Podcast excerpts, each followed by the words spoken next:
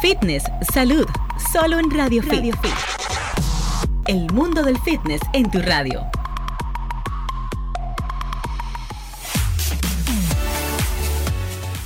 Muy buenas tardes y bienvenidos. Esto es Radio Fit, el mundo del fitness en tu radio. Gracias por estar en sintonía con nosotros como cada sábado por Sol 106.5 FM, la más interactiva del país. Un saludo especial a toda la audiencia que nos sintoniza también a través de www.solfm.com en los Estados Unidos y en todo el mundo. Gracias por estar con nosotros y hoy como de costumbre compartimos contenido de valor, contenido relacionado a la salud y por supuesto vamos a entrar en un ancla de la salud que sin esa cabeza por supuesto, el resto no funciona igual. Estamos hablando de la salud mental a propósito de que estamos en septiembre, que es el mes eh, oficial de la prevención sobre suicidios, y hoy particularmente es una fecha, pero que muy especial. Así que, Giselle Mueces, tienes la palabra. Bueno, yo estoy sumamente contenta de lograr que mi doctora aceptara mi invitación aquí al programa, porque esta mujer realmente es excepcional, además de súper preparada. Eh, es una, un gran ser humano, una persona que nos ha ayudado mucho a mí y a mi familia. Y yo sé que puede ser una gran luz para las personas que nos escuchan en el día de hoy aquí en Radio Fit sobre estos temas de salud mental desde el punto de vista de la psiquiatría, que es una disciplina médica. Eh, vista con demasiados tabúes, ¿verdad que sí? A lo largo de los años. Y hay muchos interrogantes sobre cuál es la labor de un psiquiatra y si realmente solamente se va al psiquiatra cuando estamos locos. Vamos a hablar unos cuantos tópicos importantísimos con nuestra especialista, la doctora Camila Vázquez. Ella es médico, psiquiatra y tiene una especialidad, ¿verdad, doctora? En neurociencias de las conductas adictivas. En Instagram la pueden seguir como arroba dra.camila Vázquez con Z al final y P. Camila Vázquez P. Doctora, bienvenida a la cabina. Muchísimas gracias, gracias por la invitación a todos ustedes y un placer para mí poder estar aquí, principalmente como estaban diciendo en el mes de, septiembre, donde conmemoramos un día tan especial para nosotros, en prevención de aquello que es los aquellos pacientes que logran cometer lo que es el suicidio y cómo podemos ayudar a aquellos pacientes que tienen aquella ideación para que logren no cometerla y poder poder ayudar lo más que podamos a aquellos pacientes que, que, use esa palabra, logran, porque realmente para ellos es un logro, es algo para que ellos es un logro, es, es algo que a ellos le da paz. Sin embargo, tenemos que recordar que los sobrevivientes del suicidio no son aquellos que lo intentan y no lo logran, sino aquellos familiares que quedan alrededor mm. luego de que un paciente comete el suicidio. Muy importante saber que el sobreviviente es el familiar que queda luego de una pérdida. Wow, ese es el que sufre. Así bueno, tenemos unas cuantas preguntas eh, y sabemos que van a surgir más tanto de nosotros y de la audiencia, así que vamos a empezar con lo básico y a tratar de llevarlo a un lenguaje que sabemos que es difícil para un médico, pero que lo entendamos bien, doctora, se así va a bien, intentar, bien aplatanado. Doc, ¿Qué tipo de problemas o enfermedades atiende un psiquiatra? Julie, vamos ahorita contigo con la adicción, ¿ok? Claro que sí, vamos a hablar un poquito sobre eso. no, yo ni, no, tengo, tengo, una pregunta, señores. Ahora mismo hay muchas adicciones, eh, por ejemplo, a las redes sociales, Giselle, ah, a los videos juegos. A la cava. A, a, la cava también, claro que sí, al alcohol. y realmente durante esta etapa donde estuvimos eh, en confinamiento, pues obviamente todo eso como que explotó, ¿no? Realmente eh, se elevaron las tasas y hay muchas personas precisamente en tratamiento o padeciendo sin siquiera medicarse o buscar ayuda sobre eh, uno de estos padecimientos. Entonces, Doc, ¿cuáles son esos problemas o enfermedades que debemos ir al psiquiatra a atender? Mira, el psiquiatra trabaja con lo que son las enfermedades de salud mental. Cuando hablamos de salud mental muchas veces se me confunden con aquellas condiciones que puede trabajar el psicólogo, que lo vamos a hablar un poquito más adelante, pero a lo que nos lleva el psiquiatra es uno, soy médico.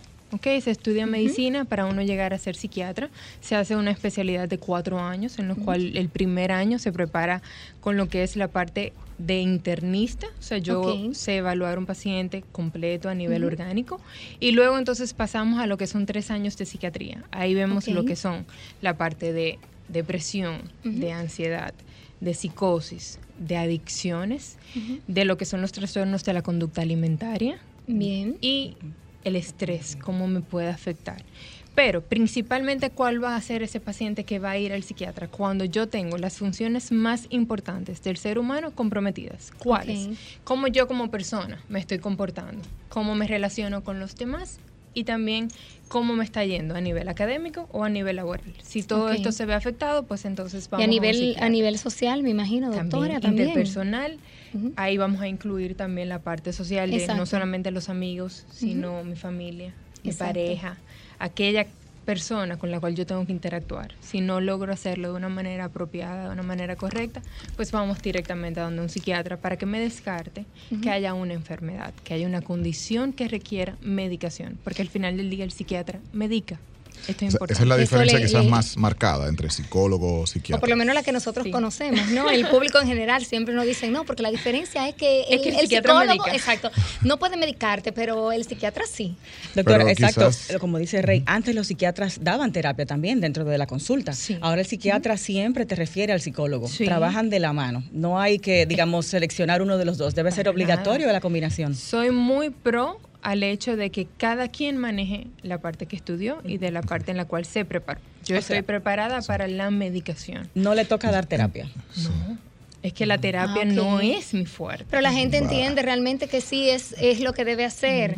Por eso muchas veces la gente piensa, bueno, ¿a dónde debo ir? ¿Tengo que ir al psicólogo o tengo que ir a donde un psiquiatra? Es decir, ¿cómo yo distingo ¿Cuál es el profesional que digamos que me corresponde? Que en el imaginario, en el imaginario de la población podemos decir que lo que nosotros entendemos es como niveles de locura. si yo tengo un problemita, voy al psicólogo, pero si ya a mí pues, se me zafó el coco, entonces me toca psiquiatra. Exacto. De con la realidad. Honestamente se acerca a lo que estamos hablando porque es el nivel de pérdida de la funcionalidad.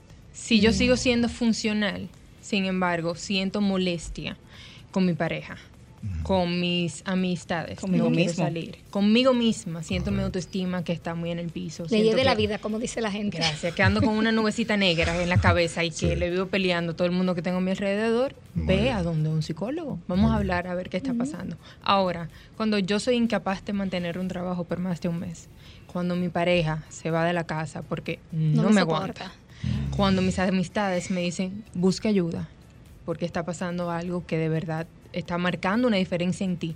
Cuando hay un cambio notorio en tu comportamiento, ve a un psiquiatra. Y, quizás, doctora, una conducta reiterativa.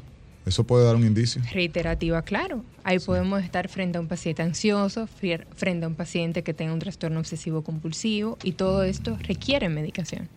Esto es importante porque muchas veces la ansiedad las personas me la entienden como simplemente estrés. Ajá, o nerviosismo. Sí. ¿Qué persona que está estresado?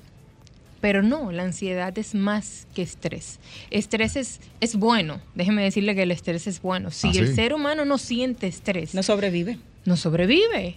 ¿Cómo mm. vamos a lograr las cosas si yo estoy tranquila, chill? No, tranquilo, eso va a pasar y si no ah, pasa y me afecta, no pasa nada.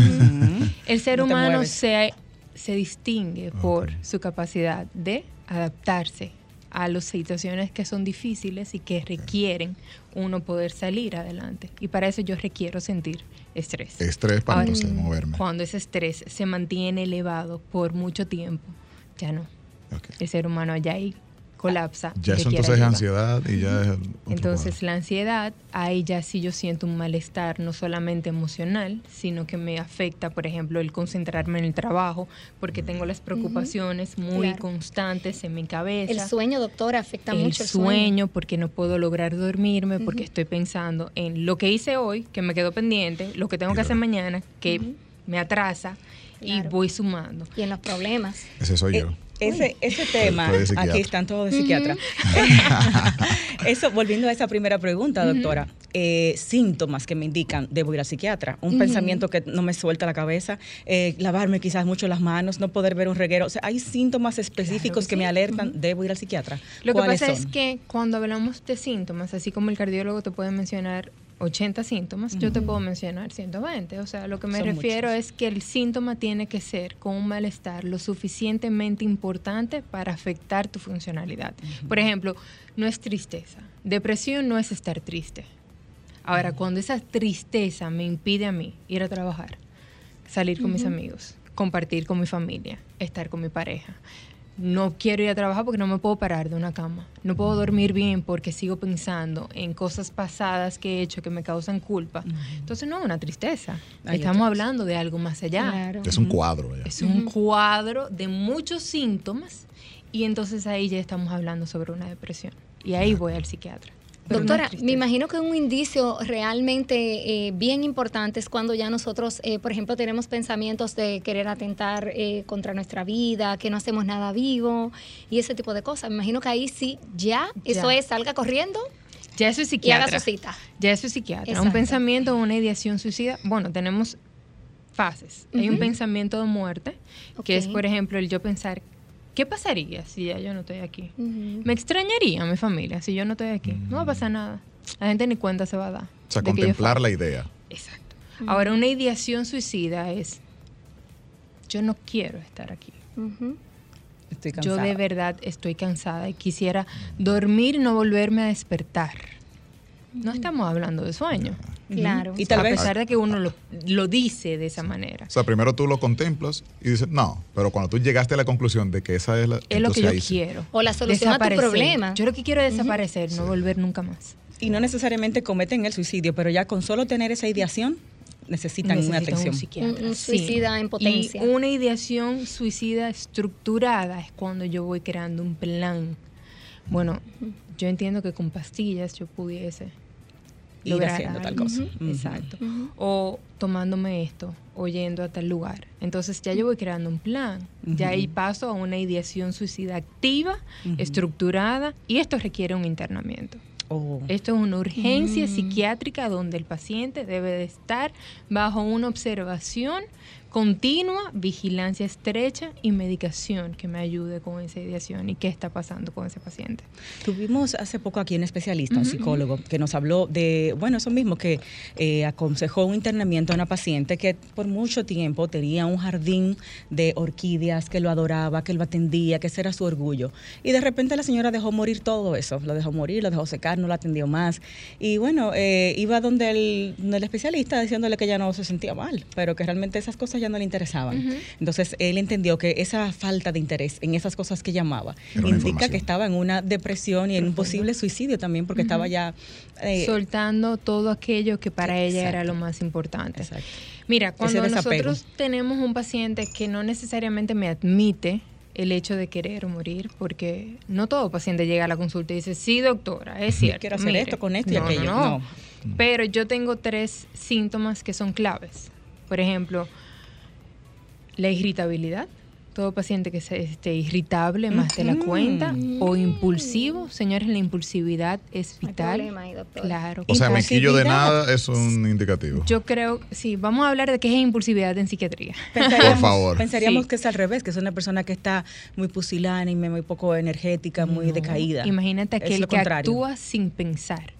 Y que de repente tuvo una discusión con la pareja y actuó eso es alguien que yo debo de tener cuidado, porque el acto, si ya tenía en mente cometerlo y tuvo una discusión y actúa de manera impulsiva, esa es una persona que yo tengo que mantenerla vigilante porque está en riesgo.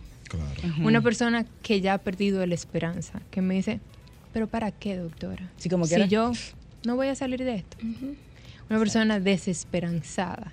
Y una persona que se aísla son los tres indicativos que más tenemos que tomar en cuenta cuando estamos contemplando que una persona pudiese cometer el suicidio. Que se aísla es que no comparte con sus amistades o no tiene amigos. No quiere salir de la casa. Mamá, papá te dicen yo tengo un mes sin verlo. La pareja te dice es que yo no entiendo, no quiere salir de su habitación, no quiere ir al trabajo. Aquellos que comienzan a regalar cosas. Aquellos que comienzan y le mandan un mensaje que fue muy querido, pero que no tiene el contacto. ¿Cuánto yo te quiero, amiga? De verdad, te deseo todo lo mejor. De nada. ¿En Se puede estar despidiendo, claro. Wow. Mensajes de despedida o decirte, mira, para que tú sepas, la clave de mi caja fuerte es esta. Wow. Porque yo tengo que conocer esa información. Son ojos, visores que tenemos que tener, alertas rojas que tenemos que tener y vigilar a esa persona e ir a, y decirle, manita, vamos allí.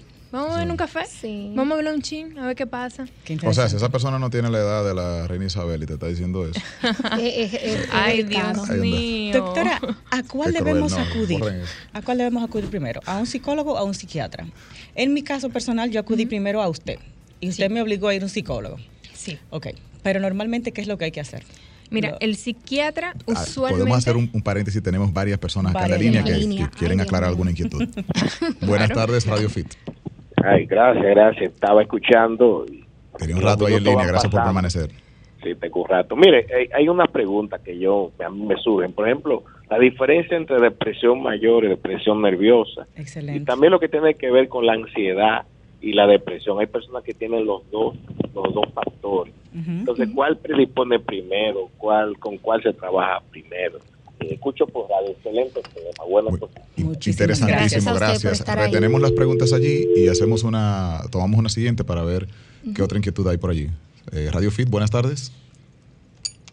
Buenas, Radio tardes. Fit, se cayó. Se fue esa llamada. Entonces, yo tengo la memoria de Dori. Entonces, eh, podemos ir respondiendo eso. sí, por favor. Depresión mayor, él dijo, y depresión nerviosa. Sí. Y Ansiedad y depresión. Ansiedad, y depresión, ¿cómo yo puedo distinguir una? ¿Y cuál atender primero? ¿Y cuál atender primero? Excelente. Gracias por recordarme la última. Ahí hay tres. Ahí hay tres. Mira, cuando hablamos de depresión mayor, es el trastorno depresivo mayor. Es lo que llamamos una depresión que requiere de una ayuda psiquiátrica. Deme un tiempito, Doc, para tomar una pregunta y dejarla también aquí eh, pendiente de respuesta. Okay. Buenas, Radio Fit. Hola, buenas. Aló, aló. Hola. Ah, una pregunta para la doctora. Una persona que tenga una idea fija sobre algo que sucedió, ¿verdad? Que eso no se le quite de la mente. ¿Dónde debe ir primero? ¿Dónde el psicólogo o el psiquiatra? Un pensamiento algo traumático. Podemos hablar de cuál es el pensamiento, un ejemplo. Bueno, murió un bebé, la situación es que murió un bebé y ella no se quita de la mente, ella lo ve por donde quiera. Y esa es la situación que estamos viviendo. Ok, okay. Te, quedas escuchando. Mi respuesta, sí, gracias. gracias. Bye, bye. Bueno, Doc. Vamos arriba con la Comenzamos. Miren, la depresión mayor es el trastorno depresivo mayor. Es mi teléfono, no se preocupen, yo lo resuelvo. Continúe, Doc. Ok. La depresión mayor es el trastorno depresivo mayor. Es una depresión que debe ser vista por un psiquiatra. ¿Ok? Ya cumple con los criterios, no el paciente no está siendo funcional en una de las áreas importantes y requiere ser visto. Mayor. O sea, depresión mayor es la depresión que yo veo. Está tirado, no se mueve. Una persona que no quiere hacer nada, ni bañarse, ni comer, ni nada. Dependiendo de cuántos criterios yo cumplo, porque nosotros nos manejamos por criterios, entonces hablamos de depresión leve, de depresión moderada o de depresión grave. Pero todo es depresión mayor. La depresión mm. leve moderada o grave sigue siendo parte de lo que es el trastorno depresivo mayor. Cuando mm. ustedes o a nivel general se conoce como levemente depresiva es lo que nosotros le llamamos distimia, que es como un, una depresión que son síntomas depresivos, pero que no me cumple todos los criterios para ser una depresión. Ahí, ahí o quizás, doctora, algo como que me pasa eh, un momento, bueno, quizás en el mes yo puedo tener tres días, cuatro días. Días, días se me quita. Exacto. Exacto. Esa es distinta de depresión leve. levecita, pero levecita, que yo puedo ser funcional con ella, pero aún así me molesta, ¿eh? No estamos diciendo y no le estamos quitando importancia, pero sí soy funcional, yo puedo echar para adelante. Entonces una depresión nerviosa es lo que llamamos una depresión con síntomas ansiosos o un trastorno ansioso depresivo, porque yo puedo tener una depresión con síntomas ansiosos, que es muy común. La depresión y la ansiedad, yo siempre digo que son como primas hermanas que son vecinas. no hay forma de que no se encuentren. En serio, wow. No hay forma de que no se encuentren en algún momento. y de nuevo, creo que lo hemos preguntado antes, ¿una lleva a la otra? ¿La gallina o el huevo? La gallina o el huevo. Exacto. Yo puedo tener una ansiedad pura y yo puedo tener una depresión pura. Pero yo puedo tener una ansiedad que luego de tanto tiempo con el malestar ansioso me crea a mí. Una depresión. Caramba, estoy cansada. Caramba, me siento desmotivada. Me siento que no me voy a sanar de esto. Ya no puedo con esta ansiedad. Exactamente. Y voy teniendo síntomas depresivos. Así como yo puedo tener una depresión que comience después a sentir este nerviosismo, esta opresión en el pecho, este no puedo conciliar el sueño, que es un síntoma ansioso, no depresivo.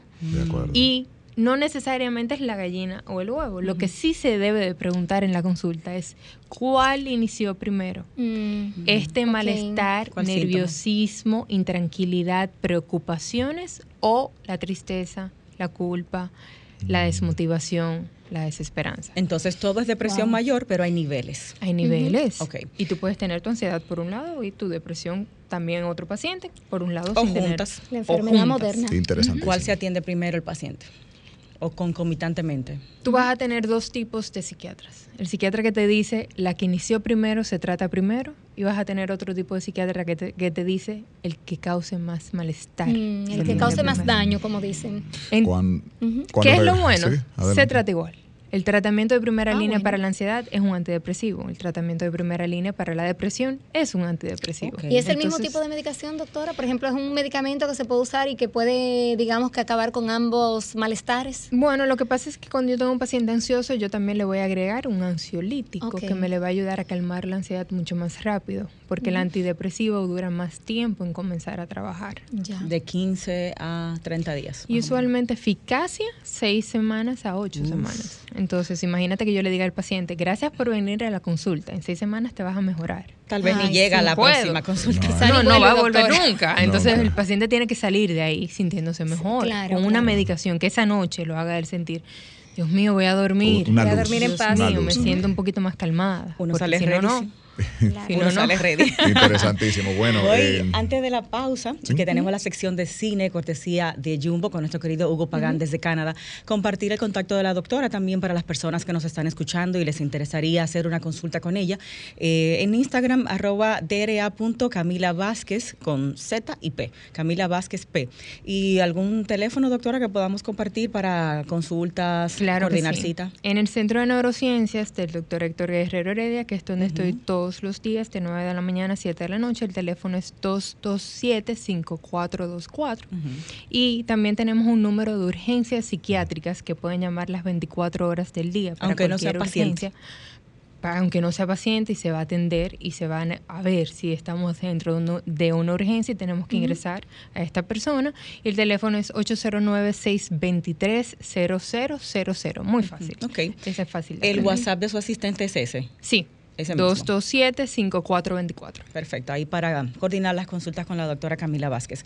Bueno, vamos a disfrutar de un poquito de cine, recomendaciones de televisión, series con nuestro queridísimo Hugo Pagán. Gracias a Jumbo. Volvemos.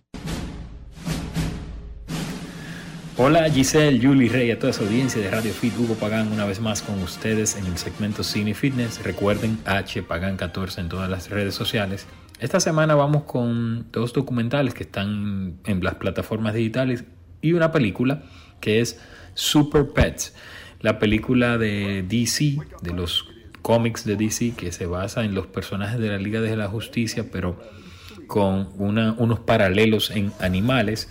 Está disponible en la cartelera de cine y también en algunas plataformas digitales.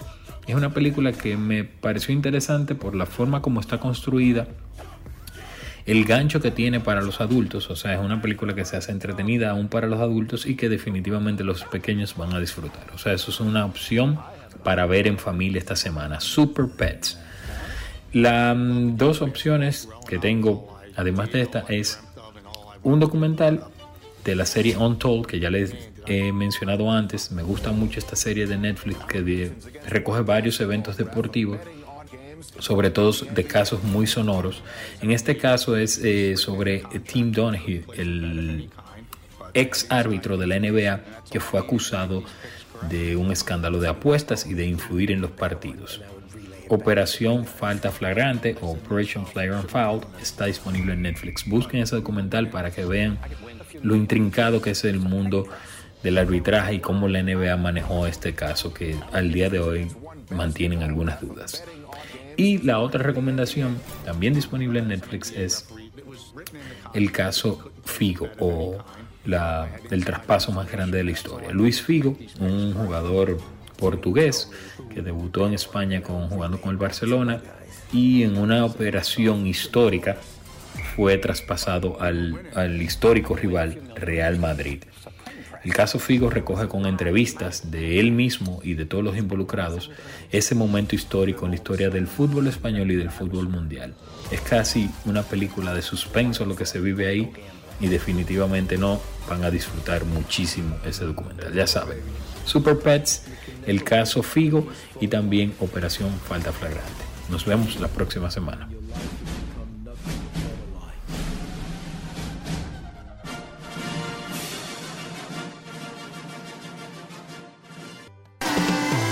Fitness, salud, salud. solo en Radio Fit. Radio Fit. Estamos de vuelta, esto es Radio Fit, el mundo del fitness en tu radio. La doctora Camila Vázquez está con nosotros orientándonos sobre, eh, en este día específico, 10 de septiembre, que es el Día Mundial contra, eh, o más bien para la prevención del suicidio. Estamos aprendiendo mucho sobre el tema de las ansiedades, de la depresión, aprendiendo a diferenciar estos cuadros y cómo podemos acompañar a nuestros familiares en, una situación como esta. Quedó una pregunta, Giselle, en el aire antes de que ah, eh, entremos en otro tema, porque realmente yo también tengo preguntas, tengo, tengo.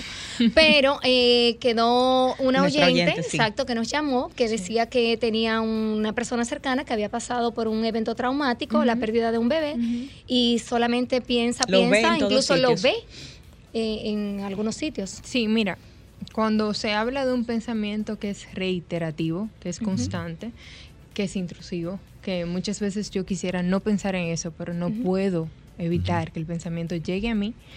Hay muchos diagnósticos diferenciales, pero en el ejemplo, por eso le pedí, dame un ejemplo, porque no es lo mismo yo decir, me llega el pensamiento de que tengo las manos sucias y tengo que lavármelas. Ahí estoy hablando de un trastorno obsesivo compulsivo. Exacto. A yo pensar en que mi hijo falleció y lo veo en todas partes. Ya cuando estoy hablando de un evento traumático como este, tenemos que valorar la depresión de primera instancia o un estrés postraumático. Yo necesito. ¿No será también luto, doctora? ¿No hay un luto que conlleva eso? Hay un duelo complicado. Ahora, ¿cuánto tiempo le damos? Porque yo no puedo decirte, el ser humano se le da todo el tiempo indefinido para que supere una pérdida. Pero mira la frase que ella dice. Ella ve a su hijo en todos lados. Entonces no puede sacarse el pensamiento de su hijo. Claro, si su hijo falleció hace un mes.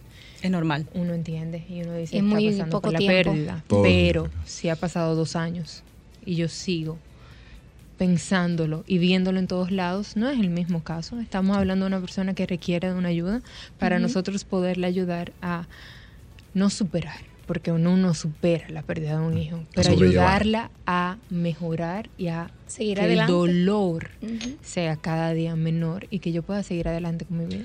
no se supera.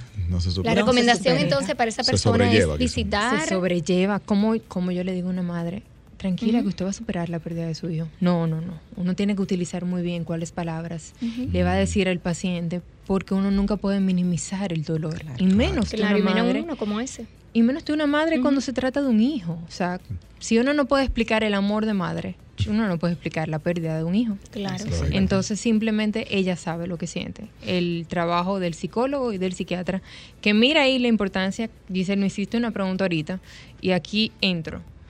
Muchas veces el psicólogo puede trabajar el paciente sin un psiquiatra, y lo hace. Pocas veces el psiquiatra puede trabajar un paciente sin tener de la mano un psicólogo. En serio, Doc. Porque de verdad que yo entiendo que con esos medicamentos. con esos medicamentos. se siente súper bien. Ese es el problema, que la medicación ayuda. Ese es el problema, que la medicación hace que el paciente se me sienta. O sea, quita el malestar. Quita el malestar. Entonces, ¿qué más tú quieres? Bueno, pero, que en algún momento tú debes dejar la medicación, asumo yo, ¿verdad, doctora? No es ese el punto. Que la medicación es un parche. Exacto. Pero que hay debajo. Ajá. En algunas condiciones de salud mental, porque hay otras que tienen un componente meramente biológico y la base es la medicación. Ahí el psicólogo me acompaña a cómo va a ser su vida de ahora en adelante, por ejemplo. Pero no es que va a hacer que la condición o la enfermedad remita, se quite se sane. No. Meramente biológico es un daño físico al cerebro, digamos. Un daño orgánico puede ser un, golpe. Ok, ¿qué vamos a hacer yendo al psicólogo si yo tuve un trauma cráneoencefálico y tuve una lesión a nivel cerebral? No lo vamos a hacer, requiere de medicación. Ahora, ¿cómo yo voy a volver a crear un estilo de vida saludable con esta condición nueva que yo tengo, con estos medicamentos. El psiquiatra no se te me va a sentar a explicártelo durante una hora y va a trabajar con la familia y todo lo demás. Se acompaña del psicólogo. Entonces, pero el psicólogo en muchas condiciones, por ejemplo, estrés laboral, conflictos de pareja, duelo, muchísimas condiciones que puede manejarla sin la ayuda de una medicación. Ahora, yo cuando estoy trabajando con la ansiedad, y el paciente tiene estas preocupaciones muy repetitivas y este malestar y me dice a mí me da miedo ir al trabajo porque yo siento que el estrés del trabajo yo no lo aguanto. Ok, yo le pongo un ansiolítico y el paciente se calma. Y se va a su trabajo. Y se siente nítido. Tú lo ves relajado y dice, me importan pocas cosas. ¿eh? Claro. Estoy nítido, yo me puedo con todo y un chin más. ¿Cuál es el plan? ¿Dejarlo con el ansiolítico de la vida entera? Yo asumo que no, eso hay que quitárselo. Me encantaría decir que usted está diciendo que las enfermedades mentales se curan. Yo estoy diciendo que hay enfermedades de salud mental que tienen remisión total, sí, claro. Y otras que no, que yo te diga a ti que nunca van a recaer en esa enfermedad, yo no puedo decirte eso. Mm. Pero de que yo puedo quitar un episodio a que no tenga ninguno de los síntomas, claro que sí, claro que sí. Pero hay algunas enfermedades de salud mental que lamentablemente son crónicas, prolongadas y van creando mucho daño, tanto en el paciente como las personas que tienen a su alrededor. y que la medicación ayuda pero no sana. Por ejemplo, esquizofrenia. Como la esquizofrenia. Ese es el mejor ejemplo que te puedo dar. Nosotros tenemos, hablando de ese mismo tema de la medicación, digamos que un tabú con relación a eso, porque muchas personas entienden que la mayoría o todos los medicamentos del área psiquiátrica causan adicción. Entonces, muchas veces eh, la gente va. Exactamente, la gente va al mismo psiquiatra se lo digo por un caso que conozco cercano, y no se quiere tomar la medicación que le recetaron porque tiene mucho miedo a causar una adicción. Y cuando se ven sus momentos de desesperación, por ejemplo, se toma media pastillita. Pero no lleva el tratamiento como lo debe llevar por temor. Dígame eh, realmente si eso es así, si eso es algo, un tabú que nosotros tenemos. Y antes de eso, vamos a tomar esta llamadita a ver qué otra inquietud tienen nuestros doctora y yo conocemos a alguien así. Buenas, Radio Fit. Hola, se cayó la llamada. Dale a ver, Rey, otra Vamos a ver, creo que sí hay la persona. Buenas tardes. Buenas. Hay otra más. Dale arriba, Rey. Buenas, Radio Fit. Mm, Ok, puede volver a marcar. No hemos compartido las líneas. Eh, vamos a hacer entonces una pausa. Vamos a compartir las líneas telefónicas y el contacto de la doctora antes de irnos al break. La doctora Camila Vázquez, quien es médico psiquiatra, también con especialidad en neurociencias de las conductas adictivas, está en su Instagram como arroba P y en el centro, doc, ¿cómo que se llama el centro? Centro de Neurociencias, doctor Héctor Guerrero Heredia. Que está aquí en el grupo, tiene un programa. Sí, también. claro que sí. Eh, teléfono de consulta con usted, mi doc?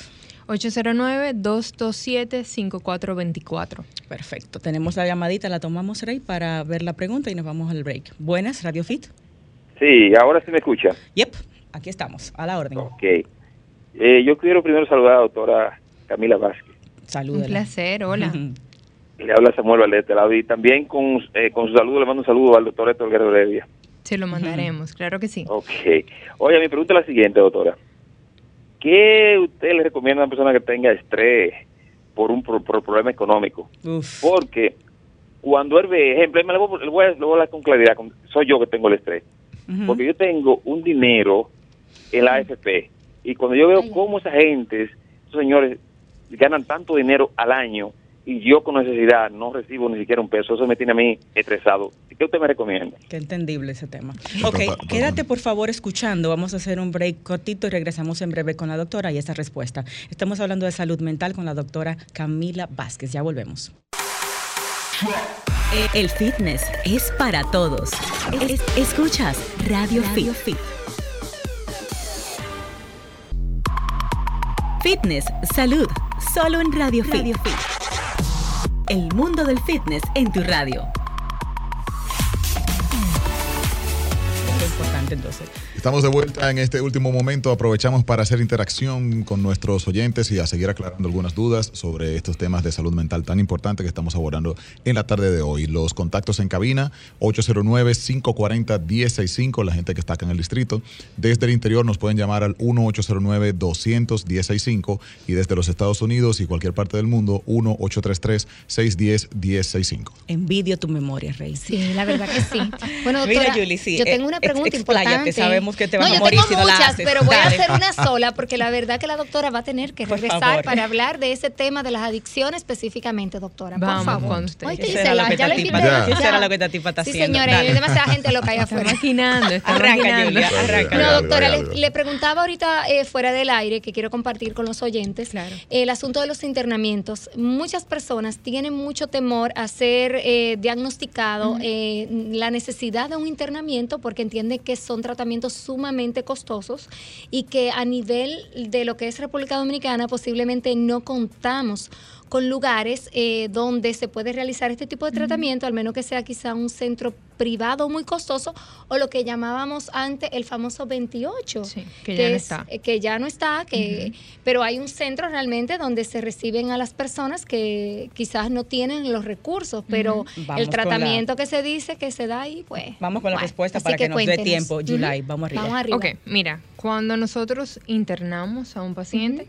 Puede ser a nivel público como puede ser a nivel privado. Te puedo dar de la experiencia de ambas partes porque cuando uno se forma en psiquiatría se forma en un hospital. Todos, todos los médicos nos formamos en hospitales. Ya no se habla de el término manicomio o el término de un hospital psiquiátrico como lo que era el 28. Exacto. Que era el Hospital Psiquiátrico Padre Villini. Ahora es un centro de rehabilitación psicosocial todos los pacientes que estuvieron internados allá por tanto tiempo, lo que se ha ido es rehabilitando, enseñándoles ciertas habilidades que pueden utilizar y devueltos a sus hogares para que sus familiares cuiden de ellos. Excelente. Porque nos hemos dado cuenta de que no todas las enfermedades son crónicas, progresivas y deshabilitantes. O sea, yo puedo ser funcional de cierta manera y ayudar en cosas que puedan ser productivas para la casa. y los familiares puedan hacerse responsables de ellos. Cuando yo interno a un paciente en un hospital, no se paga. Okay. El hospital cubre todos los costos de ese internamiento. ¿Es la misma calidad que un servicio privado? Bueno, te voy a decir algo. Aquel psiquiatra que trabaja en un hospital es aquel psiquiatra que te lo puedes ver en una consulta privada en la tarde. Qué interesante. O sea que pero sí, vas a sí vas a tener residentes que están en formación, claro. pero siempre el residente va a contar de la mano con especialistas psiquiatras que van a vigilar el trato que se le da a ese paciente. Ya en los hospitales no tenemos un internamiento prolongado, se habla de una intervención en crisis. Yo interno a un paciente que está pasando por un episodio o una crisis y usualmente ese tiempo yo lo mejoro dentro de una semana, dos semanas, máximo tres. Máximo tres. ¿Y si no? Intervención en crisis. Ahora, cuando yo estoy hablando de un paciente que yo tengo que hacerle un tratamiento que es por adicciones, yo requiero de un tratamiento de internamiento de mediana a larga estadía, aproximadamente de tres a seis meses. Porque yo tengo no solamente que desintoxicar a ese paciente de esa sustancia, sino que yo también tengo que deshabituar conductualmente qué hace que, esa paciente, que ese paciente consuma cualquier cosa. Esos son los famosos rehab que hacen las, los estrellas de rehabilitación. Los, centros de rehabilitación que conocemos ya como Hogar Crea y demás centros privados que hemos conocido. Y hablando de precio, doctora, no, a nivel privado, exacto. Vamos a, ¿Quién puede con Pero doctora, mire, las ARS no cubren antidepresivos. Nada, Ni siquiera la cita de los psiquiatras eh, están cubriendo los ARS. No, lo que hacen algunos seguros es que te dan un recibo, o sea, y le, devuelven 300 eh, pesos, La verdad es que la salud mental es la cenicienta de las ARS. Y Lo no, es. Y no saben lo importante que es la salud mental para la física. Muchísimo. cómo ha impactado luego de la pandemia. Sobre todo en este momento que estamos en un, en, un, punto extraordinario de la vida mundial, yo creo que sí, e, e, es el momento propicio para entender lo, que la salud Pero definitivamente a nivel privado el costo es alto. Mm. Es muy elevado. Es inasequible para la mayoría de la población dominicana. Más o menos, doctora, usted me puede dar una idea de por dónde anda un internamiento de 15 días de un paciente privado. ¿Dónde quiere seguir? Ahí no, es una idea porque realmente... Eh, Yo sé que es carísimo. Es caro. Es caro. He escuchado, escuché por ahí un médico hablando de unos 80 mil pesos más, quizás aproximadamente. mensual, creo. Sí. Lo que pasa es que justamente estuve recientemente viendo un programa eh, sobre salud mental y uno de los temas que se trató precisamente es el costo eh, de precisamente de la salud mental en el país. Por eso le hago esas preguntas, porque precisamente hablaban de todos esos puntos. Eh, Pero es, es complicado es complicado y de verdad entendemos. Nosotros como psiquiatras cada vez que hablamos de internar a un paciente, lo primero que nosotros tratamos como de buscarle la vuelta es cuál es la situación económica. Por más que no quisiéramos, porque no es ético para nada un psiquiatra manejar la parte económica, pero yo debo de saber si vamos a poder o no. Puede. Claro. Porque solamente es el costo del hospedaje. Y, y no solo eso, lo que es un tratamiento con un psiquiatra, me dice la doctora, estamos hablando de alrededor de dos años para dar de alta a un paciente, de lo que es una consulta. Claro, todo, mira, vuelvo y te digo, hay condiciones que son crónicas de por vida, que no voy a poder remitir esa enfermedad, sino mejorar síntomas y yo tengo que dar un seguimiento a ese paciente. Por vida. Si de por vida o por largo tiempo.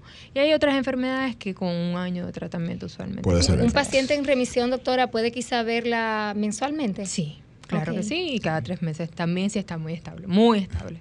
Muy bien, tenemos una llamadita. Buenas tardes. Sí, buenas. Sí, yo tengo una familiar que en el 2020 hizo unos episodios de paranoia. Ella decía que una vecina eh, la, la, insultaba, como que no la quería en el edificio, no dormía, se la pasaba leyendo la Biblia y, y con el radio escuchando adoraciones. Y le cogió odio al esposo y a la hermana del esposo que siempre ha vivido con ella. Entonces, eso era un, infierno en esa casa. Ella le cogió odio totalmente al esposo ¿A y a la cuñada. A las personas con las que vivía. Sí, entonces ella decidió, ella decía que los seres le estaban sacando como la neurona. Los seres. El, sí, de que eso, ella dice que lo que ella tiene, ella reconoce que tiene un problema, pero que lo de ella es espiritual. La llevaron a un mm. psiquiatra, la medicaron, pero le dieron la pastilla, claro, a escondida, porque ella ni siquiera quería que la llevaran. Entonces, ella no se toma la pastilla. Ella cuando ve que le dan algo, que lo ve como raro, porque es muy, está paranoica de verdad, ella no se lo toma. Y entonces en ese caso, ya eso, eso fue en el 2020, ella abandonó la casa, se fue para donde su mamá ahí no ha hecho cuadro después que está ahí, ya va para, ya tiene un año viviendo con la mamá, no ha hecho cuadro, entonces no se medica. En ese caso, ¿qué pasaría con ella? ¿Qué se hace? ¿Qué se maneja ahí? Es, un cuadro bastante complejo para poder responder si ella duró desde el 2020 al 2021 en un episodio de psicosis, ya luego de los seis meses ella cumple con los síntomas que me está diciendo ella para un diagnóstico de esquizofrenia. Sería muy extraño que en el 2021 hasta ahora ella esté completamente sin síntomas y sin medicación. Es mm. muy extraño que luego de un año donde yo se tenga paranoia, donde yo sienta que me van a hacer daño, donde yo no me yo no estaba siendo medicada, haya cedido el cuadro simplemente por yo mudarme. Porque eso fue lo que cambió. exacto, eh, eso le iba a decir, cambió el entorno que ella entendía que le perjudicaba y la medicaban a escondidas. Y la medicaban a escondidas, pero cuando ella se daba cuenta de la medicación no, se la tomaba. Entonces es extraño un cuadro que por mudarme, que yo por cambiar el entorno, ceda una psicosis.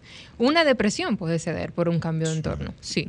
Una ansiedad, por ejemplo, que yo dejé el trabajo, que fue mi, mi estresor, puede ceder. Pero cuando hablamos de psicosis es algo muy biológico. Esto es importante. Paranoia y psicosis van de la mano. Esto biológico. Es, esto es biológico. Hay una elevación de dopamina muy alta que yo requiero disminuir con medicación.